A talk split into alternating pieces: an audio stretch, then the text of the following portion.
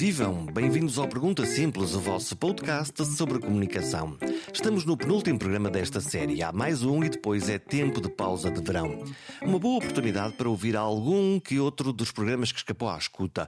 O tempo é escasso e as férias são uma boa altura para ouvir.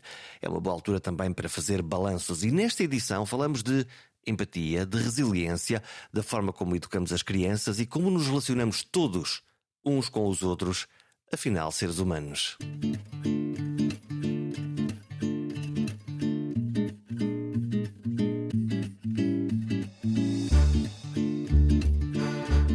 Rosário Carmona Costa é psicóloga e psicoterapeuta e dedica-se a estudar aquilo que podemos chamar de inteligência emocional. Dentro desta imensa caixa estão temas tão abrangentes como a autoconsciência, as formas de autorregulação, as práticas de empatia, a nossa habilidade social ou como nos motivamos e até onde chega a nossa resiliência. Rosário Carmona Costa não se limitou a pensar teoricamente sobre estes temas ou a usá-los como ferramentas nas suas consultas ou inspiração para as suas atividades de férias de grupos de crianças. Ela teve de usar essa mesma caixa de ferramentas e todas as outras que dispõe quando uma grave infecção colocou a sua vida em risco. Foi uma história que começou assim de forma inesperada às vezes nós temos, às vezes parece que os grandes momentos da nossa vida vêm com aviso anunciado, não é? Vamos tirar a carta, sabemos quando, vamos casar, sabemos quando, vamos ter um filho e sabemos quando. Temos um plano. Temos um plano, temos tempo para antecipar, temos tempo para sonhar, temos tempo para nos prepararmos. Também sabemos que há pessoas que partem e também temos tempo para ensaiar na nossa cabeça o que é que vai acontecer, como é que nos vamos projetarmos-nos nesses momentos. Os mais velhos morrem, nós estamos mentalmente preparados para isso, é isso. mas o que não é suposto acontecer é, é estar que alguém... a caminho das consultas e precisar de ir para a cama, não é? E cair é para o lado, não? O que é que aconteceu? Cair para o lado.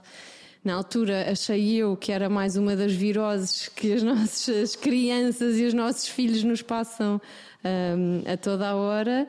E, e, pronto, e não foi. E, na verdade, tive aqui alguns sintomas muito semelhantes aos de uma gripe. Estava quase a chegar para começar consultas, tive que, que ligar a pedir para desmarcarem. E passei o dia a dormir. E quando passo o dia a dormir, caio naquilo que estou muito habituada a fazer, ou estava, porque eu acho que agora sou outra, não é? Que era dizer, eu estou só é cansada e, portanto, estou a dormir porque o corpo é sábio e mandou-me dormir. É? O que nos acontece muitas vezes a nós, quando temos as vidas que, que nós levamos muitas vezes, e há um momento, eh, um momento sexta-feira à noite, não é? Uhum. Que é, uhum. oh meu Deus, já não se aguenta. Já não aguentava nem mais um bocadinho, mas se houvesse mais um bocadinho, até descobrimos uhum. que aguentamos, não é? Um, e pronto, mas afinal não tive o dia a dormir, tive o dia a desmaiar repetidamente sem saber. E quando no, no dia seguinte, sábado, um, continuou, um, o meu marido levou-me para o hospital, então descobriu-se uma infecção abdominal generalizada e, portanto, algo que que na verdade se eu tivesse sido operada, por exemplo, logo à entrada não tinha sobrevivido, não é? Portanto, tive ali algum tempo nos cuidados intensivos a, a ser otimizada, segundo uhum. a palavra dos médicos, não é? Portanto, a tentarem trazer-me a um nível de estabilidade mínimo para poder ser operada e pronto, e a partir daí começou esta jornada que, que relato neste livro. Portanto, o quadro é um quadro de uma sepsis, de uma infecção uhum. generalizada, uhum. Eh, da qual não se apercebe e uh, subir. Quando, quando, é que ganha? Quando é que há o clique? Quando é que percebe? Epá, isto é capaz de ser sério. Olha, eh, eu não sei, espera lá, antes de ir para o hospital ou já no hospital? Antes de ir para o hospital houve esse clique? Antes de ir ao, para o hospital houve um, um, clique, cada vez que eu me levantava desmaiava e, portanto, às tantas tinha de se ir ver o que era, mas e é eu é um acho que não tinha consciência nenhuma de que era uma coisa grave. E é um clique interno ou é um clique visto no espelho dos olhos dos outros? Não, foi interno, porque, até porque eu estava muito sozinha, tanto que nessa manhã um, pedi ao meu marido que, que fosse levar os, os miúdos ao meu pai, porque eu disse: Olha, continuo aqui, estou cheia de febre, não consigo levantar, sempre que me levanto acho que perco os sentidos. Mas lá está, aqui ainda muito desvalorizado. Estou adoentada, mas isto já me passa. É isso, mas sabe que eu nesse dia descobri, ou com esta história descobri que eu devo ter uma tolerância à dor uh, muito grande, não é? No outro dia, uh, aqui a propósito de, de, de, outra dor que tive, exatamente na mesma zona, Lá ia eu seguir caminho e o meu marido olha para mim e diz assim: Tu sabes que no dia em que entraste a morrer no hospital perguntaram qual era o teu nível de dor de 0 a 10 e tu disseste 4 e estavas a morrer. Portanto, se calhar não és uma boa juiz das dores o teu que tu 4 tens. se calhar não é. Portanto, agora o que dói, É, será portanto, que dói? se dói 2 ou se dói 1, um, às tantas estás quase a cair. Hum, e portanto acabou por ser um clique interno. Eu sabia que alguma coisa não estava bem. E, E- pedi para ele me levar. E a desvalorização é uma desvalorização pelo sentimento de medo? Ou, ou não? Ou, ou é o, ou, ou ligou, ligou o modo super mulher e eu Hum. aguento-me? Eu não sei se é um se é outro, eu acho. Pois, nunca pensei nisso. Uh, Não acho que seja medo, portanto, refletir agora não sei se será medo. Eu acho que estou muito habituada a conviver com médicos e com esta. Mas houve medo nessa altura? Houve medo.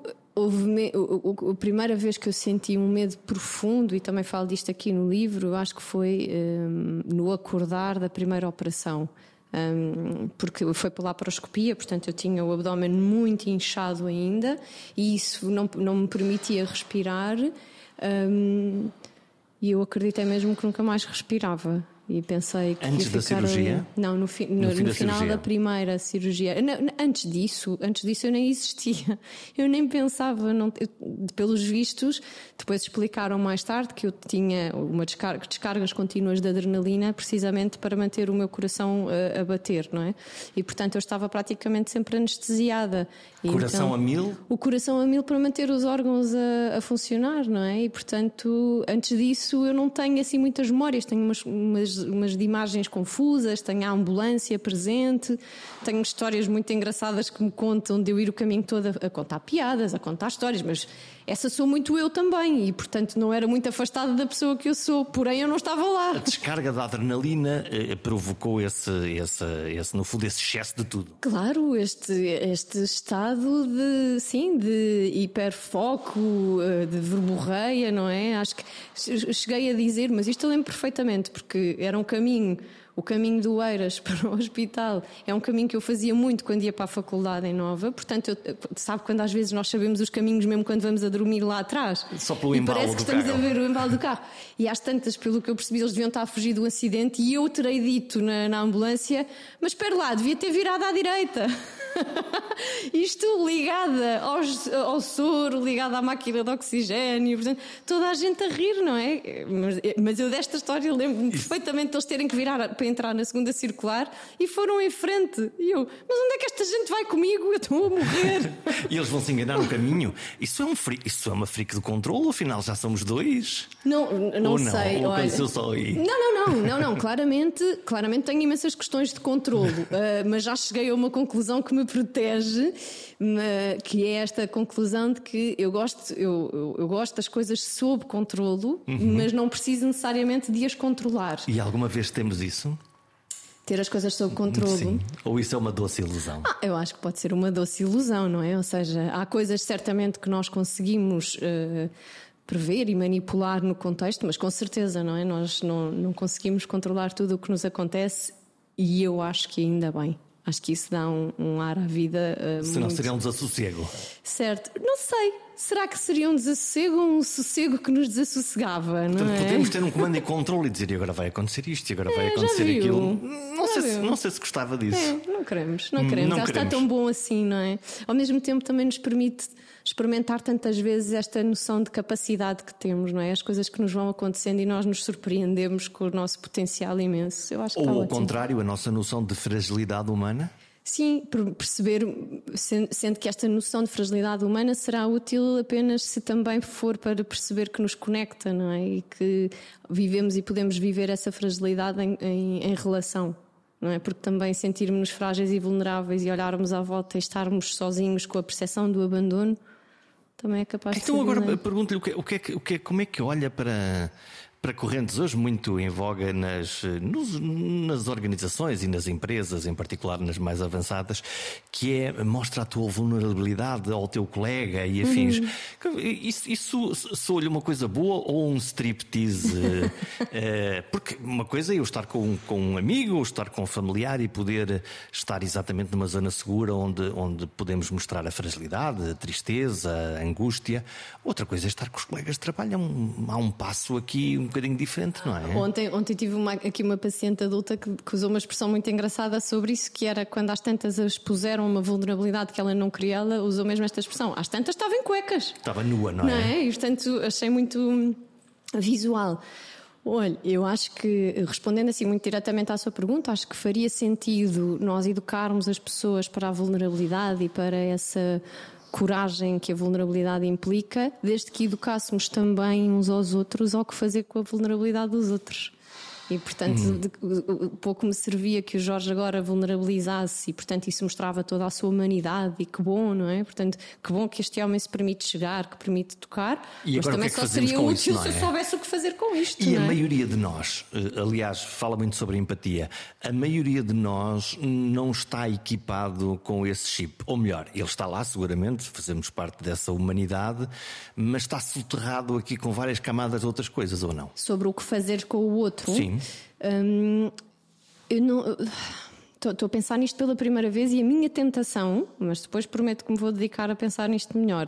Mas a minha primeira tentação seria dizer que nós até estamos equipados com isto, o problema é que a seguir vem um paradigma de sociedade que nos remete para a competição, para o aproveitar o, as oportunidades e, portanto, se o Jorge e for a meu fragilidade colega, é uma oportunidade. É isso. E, portanto, se o Jorge é o meu colega, está vulnerável e eu tenho aqui uma oportunidade então de fazer melhor, de mostrar, e, portanto, mas estou a pensar em alto, não é? Portanto, eu, eu eu acredito verdadeiramente que nós temos, eh, num desenvolvimento normativo, temos o equipamento necessário para conseguir projetarmos e, e, e percepcionarmos o outro, vê-lo, ir ao seu encontro. Acho é que depois há toda uma, uma conjuntura cultural, socioemocional, familiar e muito na sociedade que às vezes nos faz ter que reprimir este lado mais instintivo uh, para perseguir objetivos que no final de contas às vezes até podem não ser os nossos. Hum, eu, eu estou a pensar, por exemplo, quando, quando nós visitamos um, um infantário, uma creche, daqueles que a gente gosta de, de, de ver as crianças são muito educadas para o afeto. Hum. A maneira como são recebidas, um, como abraçam os amigos, hum. como, mas ao mesmo tempo podem furiosamente lutar pelo último croquete uhum. que está em cima da mesa quando elas não têm definitivamente fome nenhuma, não é? É só simplesmente pela, pela vontade de ter, ou por um brinquedo ou qualquer uhum. coisa desse género. Uhum. O que é que estamos a fazer de errado? Sim, mas veja, porque mas não sei se é errado, não é? Porque às tantas nós também temos, somos equipados com, com, com estas com todas estas competências e com todos estes instintos que são que vêm desde os nossos ancestrais e nós já precisámos de lutar pelo mamute e nós já precisámos de lutar pela horta do lado, não é? Que é um kit de sobrevivência? Eu acho, sim, eu diria, eu, mas que bom, não é? E que bom que o temos e que bom que nos é instintivo lutar pela comida. Eu acho é que depois nós não fazemos o passo a seguir, que é quais são as, realmente as ameaças do, do, dia de hoje, dos dias de hoje, quais é que são realmente os níveis de alerta que nós precisamos de ter, ou pelo contrário, quais é que precisamos de abandonar, porque às tantas estamos às vezes a funcionar em níveis de alerta ou em níveis de funcionamento que depois nos incapacitam ou que dirigem uh, as nossas competências para áreas de vida que na verdade estão só a gastar recursos, não é?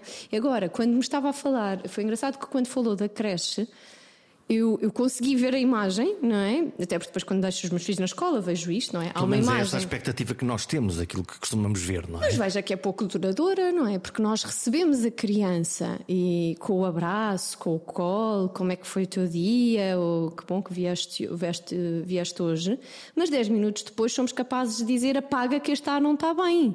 Uhum. O, a, a, o pezinho do pé não é para este lado, é para aquilo. E, portanto, já estamos a redirecionar a criança para o desempenho, a produtividade, a perfeição.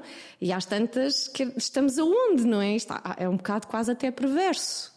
Que é, anda cá, eu vou-te mimar. És aceito incondicionalmente, mas, mas gosto mais de ti quando fazes bem e como eu quero. E isso, o que é que isso faz na nossa cabeça? Eu acho que isto, na verdade, faz-nos muitas vezes funcionar mais no sentido da satisfação das necessidades psicológicas e emocionais dos outros do que das nossas. Na expectativa do outro e não na nossa, não é? Na expectativa e com esta crença irracional de que somos, temos mais valor uhum. quando fazemos o que o outro espera de nós. Quando não fazemos, quando saímos do padrão, quando saímos da norma, o, o, o, olhar comparativo é, é absolutamente sinistro uhum. numa, numa comunidade. Não só comparativo, como de julgamento também, não é? E, e portanto, está, está, muito badalado até na, na, na parte, de, na, nas áreas da pedagogia, estas imagens que nós temos de quando a criança é pequena, quase que apanha por não pintar dentro dos contornos, não é? Mas depois queremos que haja artistas que saiam Picasso. que saiam Picassos desta, desta vida em que de repente se possa expor em museus e que possa haver obras de arte, não é? Eu, por exemplo, tenho um filho super criativo, passa a vida em construções, passa a vida a, a, a imaginar coisas que depois concretiza com materiais mas que depois, em contexto de sala de aula, obviamente. Sai do padrão. Sai do padrão, não e é? é o fim do e portanto, de repente, os maiores elogios que vêm no final do ano são exatamente as mesmas razões pelas quais ele é um ano inteiro ralhado. Não é? Portanto, ele tem este potencial, ele tem isto, ele tem isto, ele é maravilhoso nisto, nisto, nisto, nisto. Então, porquê é que a senhora professora ralhou o ano inteiro exatamente por estas características? E o que é que isto faz na cabeça dos miúdos? Uhum. O, que é que isto, o que é que isto lhes provoca? Eu acho que, na verdade, bom, isto são tudo conjecturas, não é? Mas é, é, é, aquela experiência que eu tenho também com adultos em consulta é que acaba por redirecionar o nosso caminho para um caminho afastado daquilo que somos na verdade.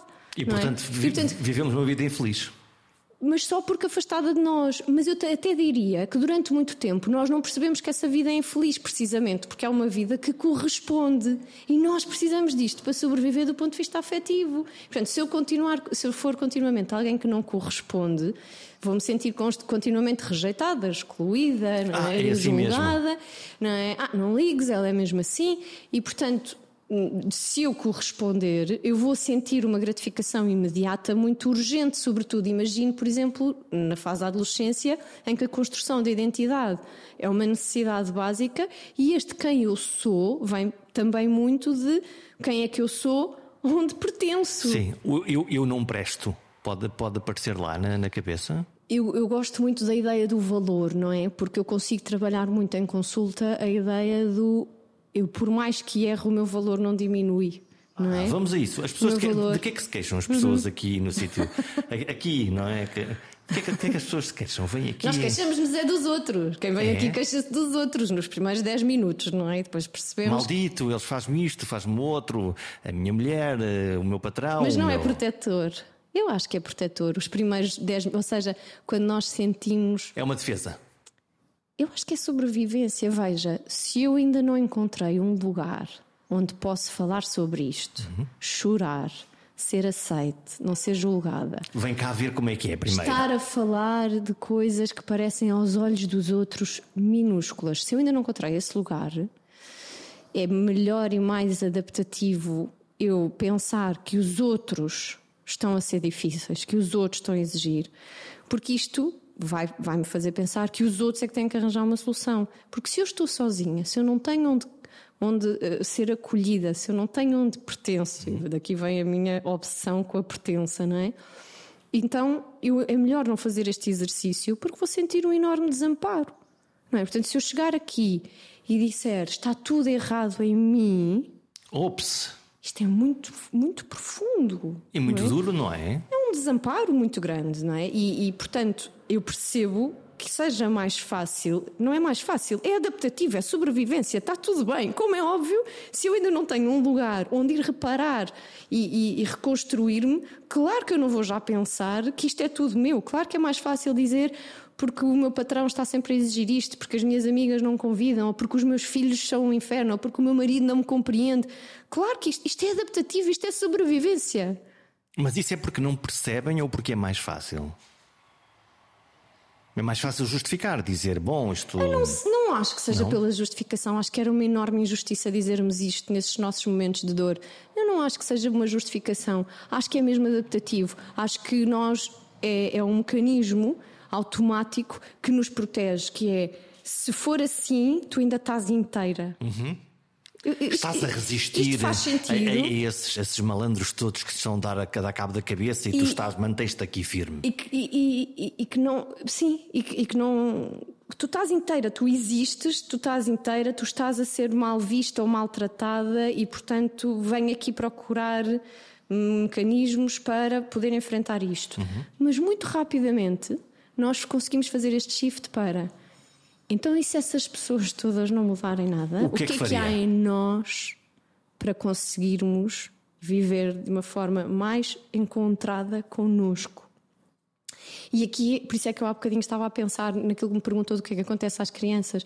É que eu, era isto que eu diria. Portanto, quando nós vamos construindo vidas constantemente a ir ao encontro da expectativa do outro, nós estamos a afastar-nos de nós e que num primeiro momento vai ter uma gratificação imediata porque o outro está contente, não é? E fala de nós, ai, olha lá, agora o Jorge fez não sei o quê, agora o Jorge fez não sei o que mais. Sabes que o meu filho Jorge, nanã, sabes que o meu marido Jorge, não sei o quê. Isto no imediato tem uma recompensa. Lá vai o nosso ego por aí acima. Mas a longo prazo, se é uma, uma realidade afastada da, da escala dos nossos valores, daquilo que nós, na verdade, somos, tem um prazo de validade e de repente começa a vir esta noção, porque veja, até os, os, autores mais antigos da psicologia e que têm as fases do desenvolvimento bem definidas, não é? Quando nós chegamos à parte final da mestria ou quando chegamos à parte final do sentido da vida. O momento da Lama. É? Veja, quem eu sou se vivi a vida toda a viver uma vida que não era a minha, que era a de quem queriam para mim. Hum, vamos vou carregar nas tintas.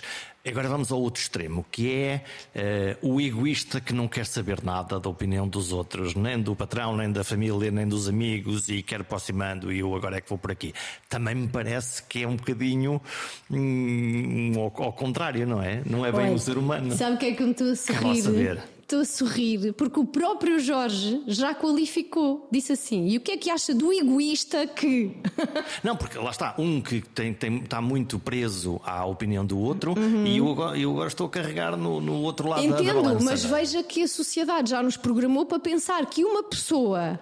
É uma besta. Que segue aquilo que vai sabendo ou sentindo que em cada momento é importante para si, uhum. nós já estamos programados para pensar: olha-me este egoísta ou besta, que foram as suas duas palavras. Ou é o egoísta ou é a besta. Porquê? Porquê? Eu acho que aqui já remete muito mais para a intenção, não é? Portanto, se eu pensar assim, um, que não aceitei. Olha, tenho, há aqui uma colega nossa no Bilong que uh, eu, não, eu ainda não conhecia, quando há uns anos o meu telefone tocou para me convidarem para ir para, para trabalhar para uma escola, como psicóloga numa escola.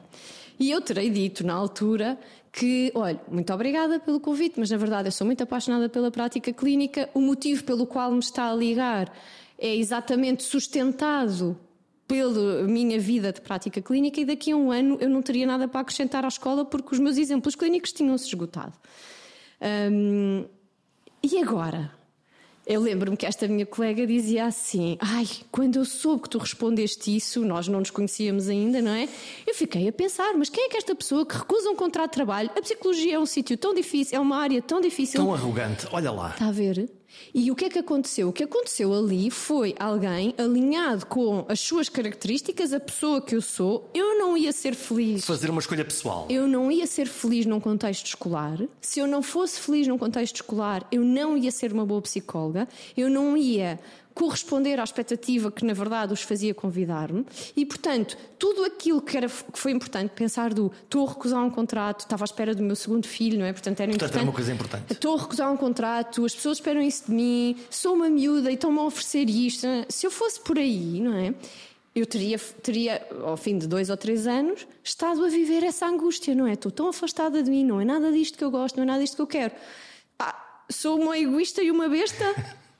Percebe isto? Portanto, a minha uma questão... ingrata, uma ingrata. Está a ver Podemos como é que é possível? Etiqueta. Já te ofereceram um contrato e tu recusaste. Agora é bom que não te queixes de mais nada até ao fim dos teus e dias. E se te arrependeres depois, olha. Pronto, e portanto, eu, eu diria que então, nessa minha reflexão, e mais uma vez o Jorge está-me a fazer perguntas que nunca foram feitas e portanto eu estou a pensar em alta aqui é consigo. Esse, é este o meu trabalho aqui. Pronto, é olha, veja perguntas. lá.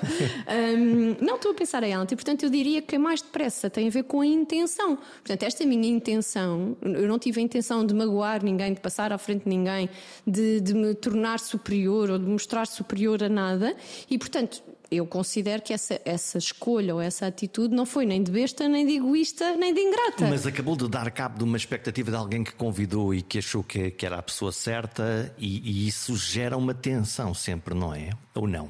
Mas, não, estamos a, não estamos preparados para os nãos? Não estamos preparados é para não tomar conta de processos que não são nossos. Ou seja, hum. o outro gerir a desilusão ou ah, que pena, olha, por acaso achávamos que era a pessoa certa para ir. Isso é processo de, da outra pessoa.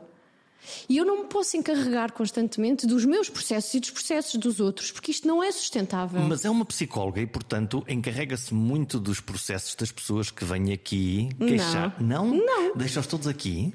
Não, os processos são deles. Não os leva para casa? Eu levo-os para casa de uma as, forma as construtiva. Do, o caldo do dia não vai para casa? Vai, vai, mas de uma forma construtiva.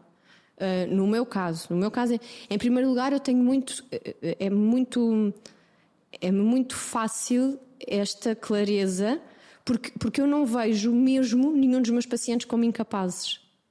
Não vejo mesmo. Hoje tive, tive uma consulta aqui bastante difícil de confronto e eu, no final disse. Como é que é isso? Um confronto? Uma coisa mais confrontativa, não é? Portanto, a paciente estava a dizer uma coisa e eu disse: eu, A mim não me parece nada isto. Parece-me que estás a fazer este processo desta maneira. E era o oposto, não é? Portanto, isto é muito confrontativo. em vez de ser aquela coisa que eu imagino sempre nos psicólogos. De validação que é, incondicional. Então diga lá, se calhar tem razão. Não, não, não, não tem razão nenhuma. Nesse aspecto, esqueça lá isso. Não, eu, o confronto é também uma estratégia psicoterapêutica, portanto, só para, para descansar os nossos ouvintes, que não vêm apanhar uh, Mas, mas veja.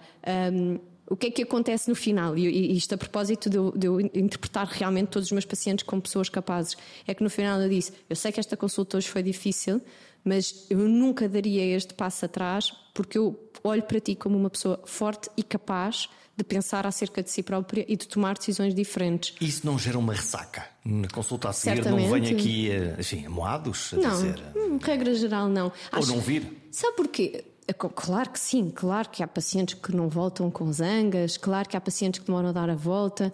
Posso só falar da minha experiência, uh, da minha experiência e daquilo que me aconteceu. Eu, em primeiro lugar, não há nada que eu faça em clínica e em consulta a que eu não dê um sentido, em que eu não explique. Ou seja, depois deste momento de confronto, eu contextualizei. Estou a perguntar ou estou a dizer-te isto porque. E no final tive o cuidado de amparar, não é? A dizer, eu sei que esta consulta foi difícil, eu sei que hoje foi difícil, mas não fazer isto era interpretar-te como incapaz de enfrentar isto. E eu não te vejo como um incapaz. É um eu confio em ti. Eu confio em ti, eu vejo-te e eu sei que tens tudo em ti para conseguir fazer escolhas diferentes por ti. E aquelas pessoas que repetem sucessivamente os mesmos erros, apesar de baterem com a mão no peito e dizer sim, eu sei que isto uhum. não está a correr bem. Uhum. De pensar nos toxicodependentes, por exemplo, uhum. é o exemplo que me salta imediatamente na cabeça. Uhum. Tem paciência para isso também? eu tenho muita paciência. Mas, mas ouça, eu, porque eu acho que nós, se calhar, estamos em ondas diferentes, não é? Nós, o ser humano tem mesmo um mundo interno infinito, não é? E portanto, a pessoa que está à nossa frente a dizer pela centésima vez voltei a cair uhum. é alguém que está mesmo a não conseguir fazer diferente. Que não tem instrumentos, que não tem essa possibilidade. E, portanto, quando, quando o Jorge me pergunta se eu tenho paciência, a minha cabeça foi logo para uma palavra que era a manipulação, não é? Nós perdemos a paciência quando achamos que o outro não está a corresponder porque não lhe apetece, porque não quer, porque nos está a manipular, ou o que é que seja. Já que estamos a falar disso, como é que alguém que, que é psicólogo e que tem todo, toda essa paleta de instrumentos se defende dessa tentação de não manipular, porque de alguma maneira manipula, quer dizer, mexe na cabeça das pessoas, não é? Mas, mas de, de não ultrapassar determinadas fronteiras. Como é que, como mas, é que salta ao limite? Mas eu, e eu acho que isto vai à continuação da resposta que eu lhe estava a dar, que é eu não, eu não vejo este processo como meu, este é um processo do outro.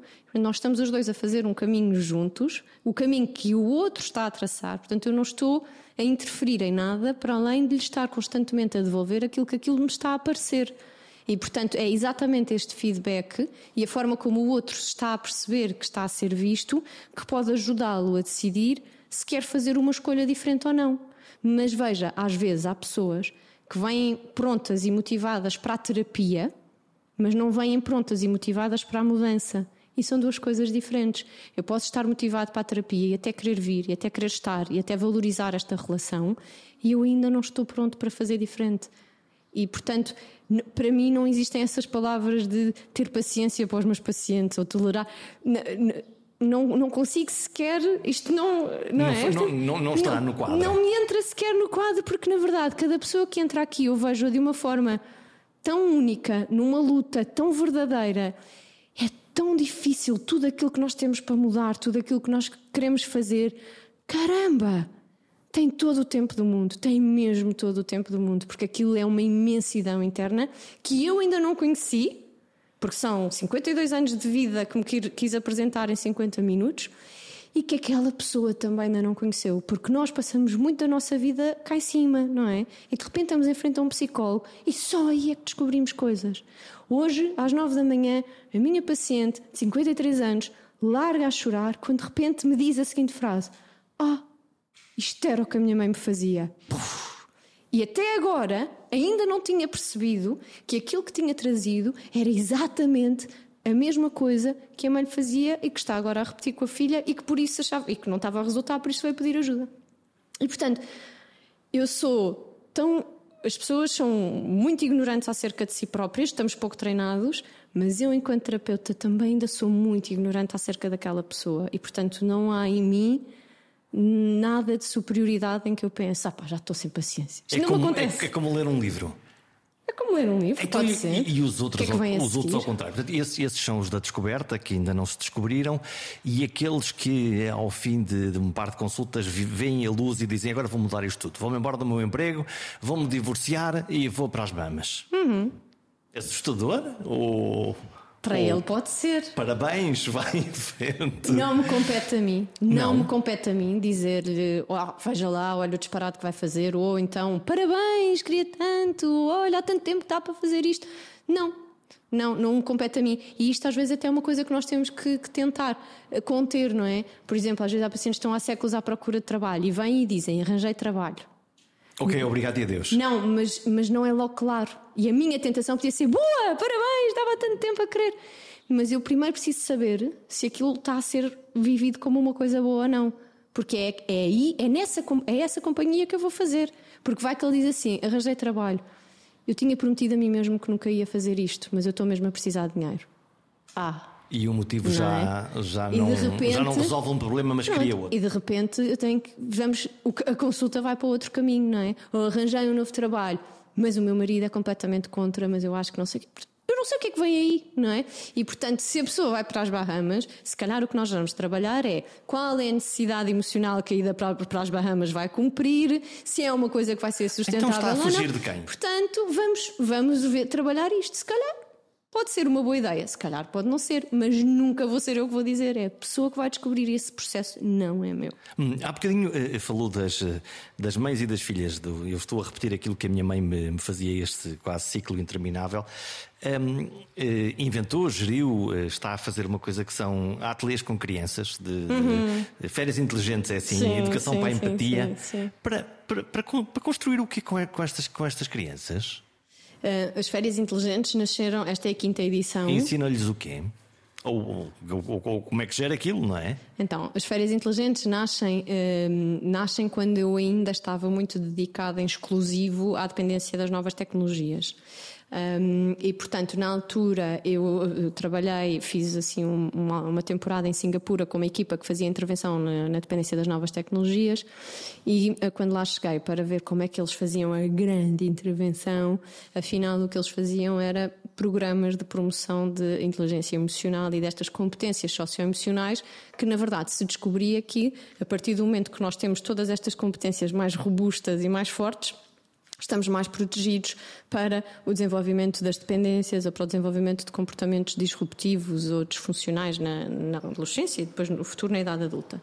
E, portanto, nascem assim as férias inteligentes há sete anos e hum, e, portanto, são semanas, uma semana com crianças e outra semana com adolescentes, que pretende exatamente conectá-los com estas áreas, que na verdade são as únicas áreas comuns a todo o ser humano, esta humanidade, não é? Se vai haver iPod daqui a 40 anos, nós não sabemos. Provavelmente não. Mas à partida vai ser preciso comunicar, à partida vai ser preciso empatizar, cuidar, à partida vai ser preciso controlar os nossos impulsos. Portanto, há toda uma série de características do ser humano que nós precisamos de ter bem desenvolvidas para vivermos em sociedade e sermos bem-sucedidos, que são muitas vezes deixadas de parte a favor de currículos teóricos e teóricos e teóricos infinitos, não é?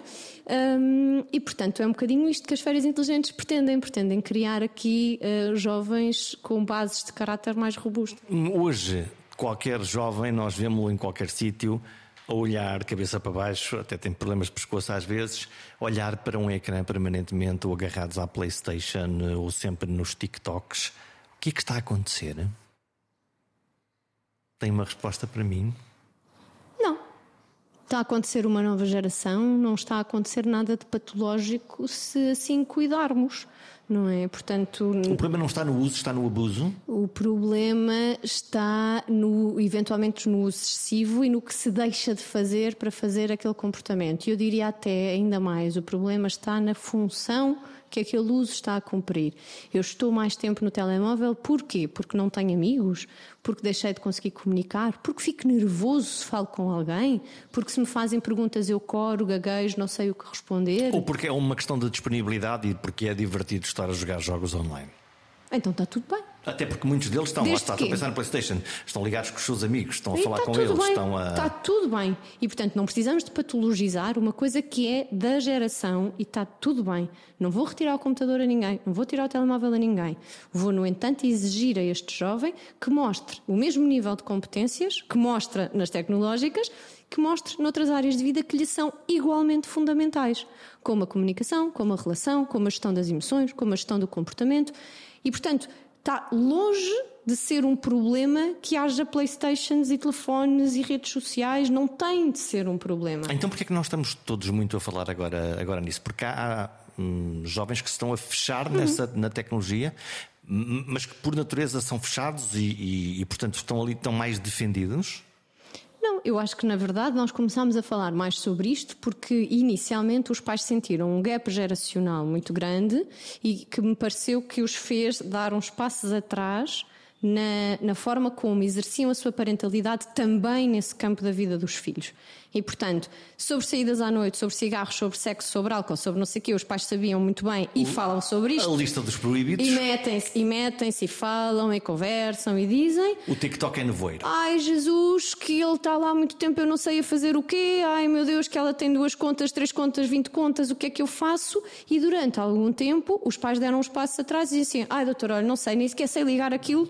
E, portanto, acho que na altura, isto estamos a falar 2003 foi há. Ai, oh, foi anteontem à tarde. Pronto, está a ver? Foram, portanto, 2002 foi, foi há 20, 20 anos. anos. pronto. E portanto, quando isto começou, não é? Depois em 2011, olha, em 2011 foi quando comecei no CADIM a fazer, portanto, há 11 anos, a fazermos com o João Faria na altura o núcleo da dependência da internet. Em 2013 fui eu para Singapura começar a fazer estas coisas todas. E os pais ainda nem sequer Ainda não saíram de 1999. Não se permitiam, quando às tantas diziam, mas eu digo o quê? Que ele tem que desligar? E cá às tantas nós olhávamos e dizíamos, sim, não há mais nenhuma resposta. Mas ele vai ficar zangado. Não há mais nenhuma Sim. epifania para dizer aqui. Sim, se considerar que este comportamento está a interferir na dinâmica familiar, se considerar que este comportamento está a interferir no desenvolvimento ajustado, sim, temos um lugar nesta, nesta área de vida dos nossos filhos como temos nas outras. E temos que perder este medo. Eu acho que houve, num primeiro momento, isto. E depois houve também uma escalada e um desenvolvimento que depois muito agravado pela pandemia, que fez com que os próprios adultos lá fossem parar Sim. e em excesso. Os avós estão no Facebook certo. hoje e estão a usar intensamente as redes sociais, portanto houve aqui também essa, também essa variação. Já que estamos a falar dos miúdos, eu quero uh, tocar o tema, e afloramos há bocadinho a questão da, da, da, da violência ou do bullying, hum. uh, lá está, do perseguir uh, crianças mais frágeis que eu me lembre, desde os tempos imemoriais, desde a minha escola primária, sempre os mais fortes chateavam os mais pequenos e os mais fracos de uma maneira sistemática.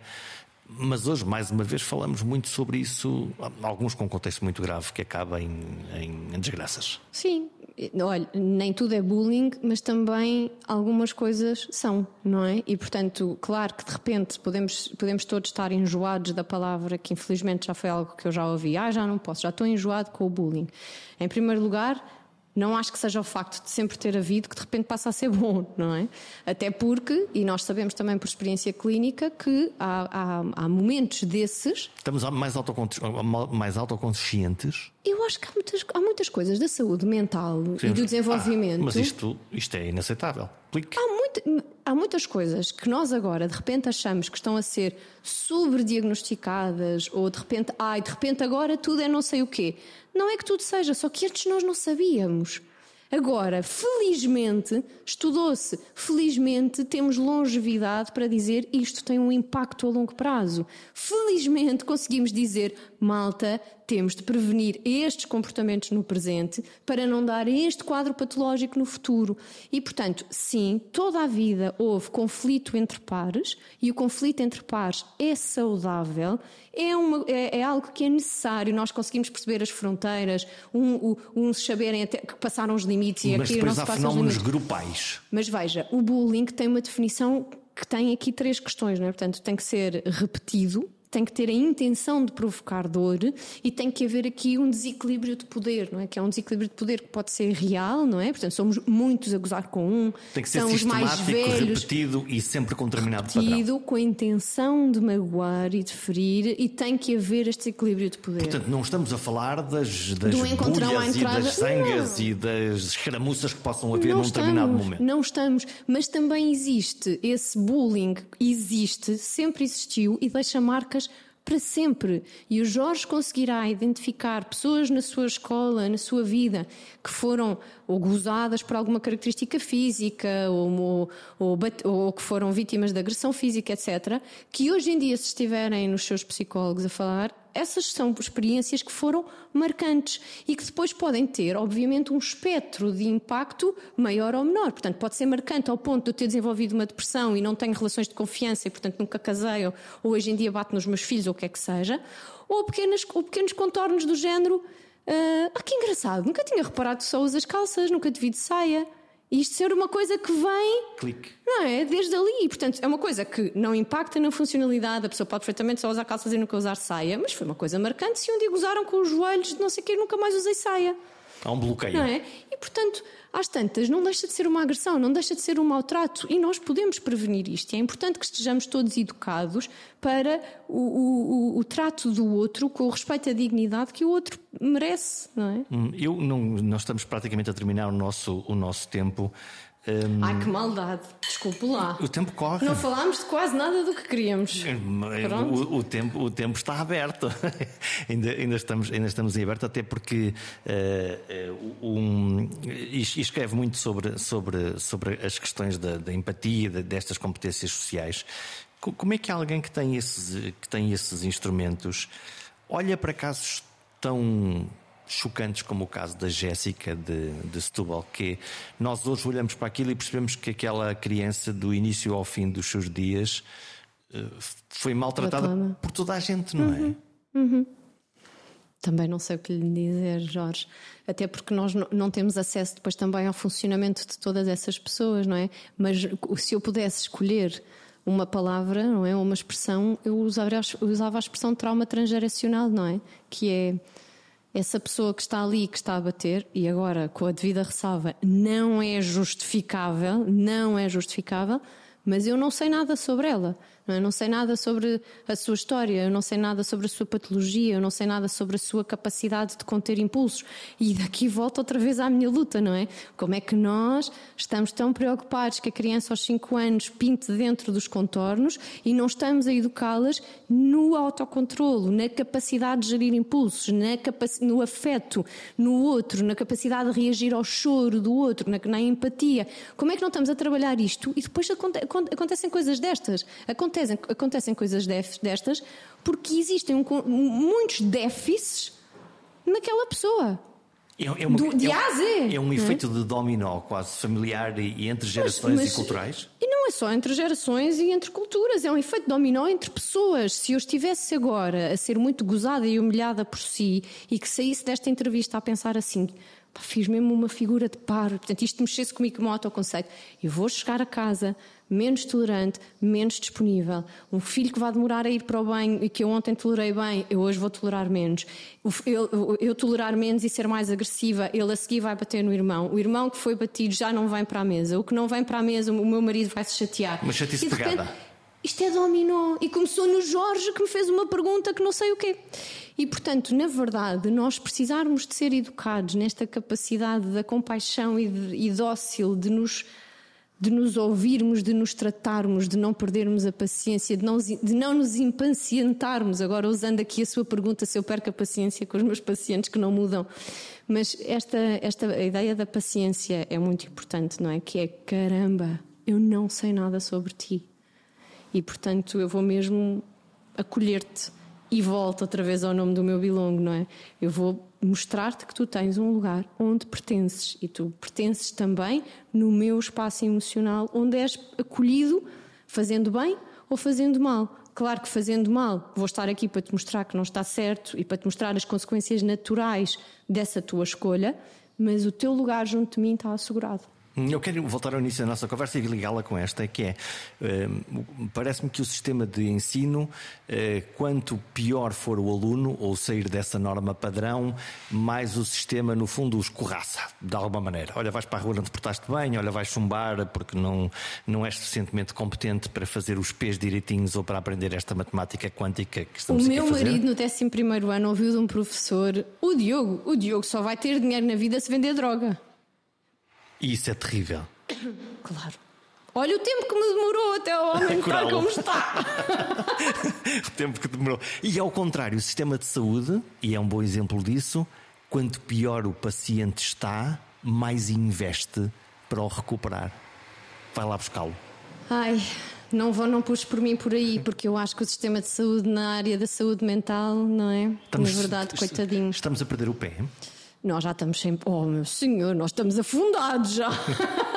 Porquê? Não. Só cuidamos da, da saúde física e não da mental? Eu acho que há, sobretudo, ainda um paradigma de intervenção e não de prevenção na saúde mental, o que é uma coisa muito perigosa, não é? E, portanto, sendo que uh, só. E, e espero, deixe-me só fazer aqui um parênteses, porque não, tenho horror às generalizações. Portanto, há gente a fazer coisas muito boas, há iniciativas maravilhosas, há profissionais extraordinários, não é isso que eu estou a questionar.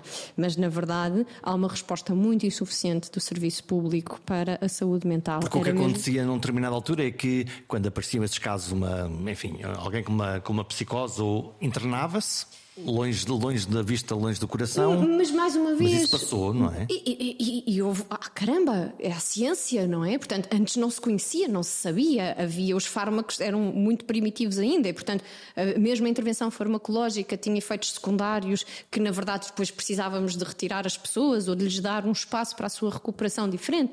Agora, quando nós olhamos para alguém que, por exemplo, está numa depressão profunda, que recorre ao seu médico de família, que só tem consulta com o psicólogo três meses depois e a partir daí uma vez por mês. É muito pouco.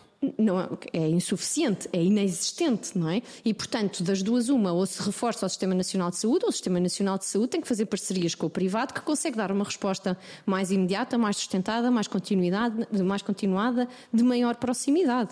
Agora, há três meses ou quatro meses atrás, já não sei, quando falei com um dos nossos colegas psiquiatras, que me disseram, Rosarinho, esquece, não há vagas neste momento para internamento em saúde mental em Portugal. Então como é que faz? É? Quando, quando... É para casa. E portanto, se, quer dizer, veja, eh, se, se houver algum caso mais, mais já aconteceu eu ter pacientes com uma tentativa de suicídio e que foram ao serviço de urgências, que foram medicados e depois vão para casa, com maridos que já não vão dormir, porque vão ficar vigilantes, com pais que já não vão dormir porque com medo que o seu filho volte a repetir. E, portanto, acreditando eu, porque gosto de partir desta premissa, que o SNS está a fazer o melhor que pode com o melhor que tem, claramente há uma insuficiência e, portanto, há um passo que tem que se dar. E se for preciso passarmos pelos privados, estamos cá. Mas, mas isso é uma não valorização por parte da sociedade? A sociedade não sente essa necessidade? Eu, eu acho eu, que há uma mudança. No... Nos eu... últimos 3, 4 anos, temos as pessoas a vir muito pelo próprio pé, sem sequer com algum, com, nem com muitos sintomas identificados. Às vezes dizem só. Eu preciso de um espaço para mim. Ou eu quero pensar melhor na minha vida, quero descobrir melhor para onde é que vou. Eu acho que isto são conquistas. Um, acho que há uma muito maior consciência para o impacto da saúde mental, acho que há muita psicoeducação que foi feita, que está a ser feita. Há um, um, um exercício de, de, de de estigmatização que também tem sido muito importante e portanto já não há história sim, já, já, não há com tanta intensidade a história da doença ah, mental é, mal, que, maluquinho eu não venho eu não posso vir aqui porque eu não sou maluco. Acho que é claramente uma demos como outra qualquer muitos passos relativamente a isto, talvez não tenhamos dado os suficientes no que diz respeito à prevenção, à, à, à, promoção de competências e, portanto, parece que quase estamos sempre à espera que a coisa corra mal para ser ai ai ai, precisamos de intervir. E, é uma, e, e sem a mínima consciência de que uma sociedade sem saúde mental não sobrevive não sobrevive. Hum, fechamos. Algum truque para uma felicidade rápida, imediata e indolor? ah, mas é ilegal. não, não há. Há construção e eu acho que na verdade é o que torna mais bonito. Não há receitas rápidas para ser humano, talvez nem as ilusórias ou ilegais, mas funcionam como piada. E o humor é uma das grandes chaves para ligar os seres humanos. Despressuriza e ajuda a superar angústias maiores. É uma forma superlativa de empatia. Durante os próximos dias, pensem nisso. Pensem nas portas que têm aberto ou fechado aos outros. E aí encontrarão uma parte da vossa humanidade. E eu sei que ela é grande. Até para a semana.